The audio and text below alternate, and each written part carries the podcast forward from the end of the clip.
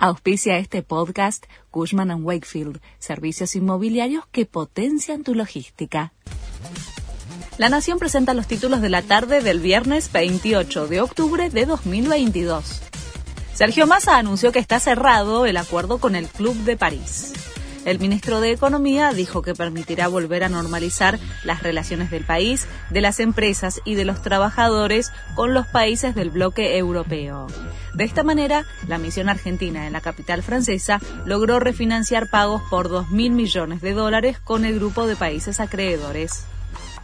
El gobierno analiza el pago de un bono de fin de año para los trabajadores del sector privado. Lo confirmó la ministra de Trabajo, Kelly Olmos. Sin embargo, evitó dar precisiones acerca del monto. Hoy se realiza la primera edición de la Noche de los Bares Notables en Buenos Aires. Hasta la medianoche se podrá recorrer distintos circuitos barriales y participar de más de 150 actividades culturales y gastronómicas.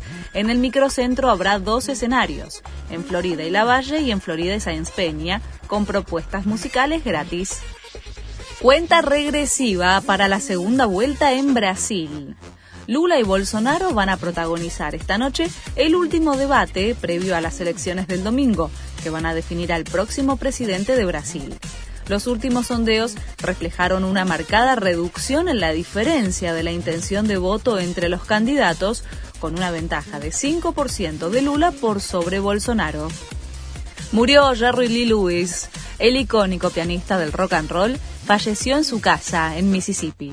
El músico, creador de Great Balls of Fire y famoso por sus transgresiones y performáticos conciertos, tenía 87 años. Este fue el resumen de Noticias de la Nación.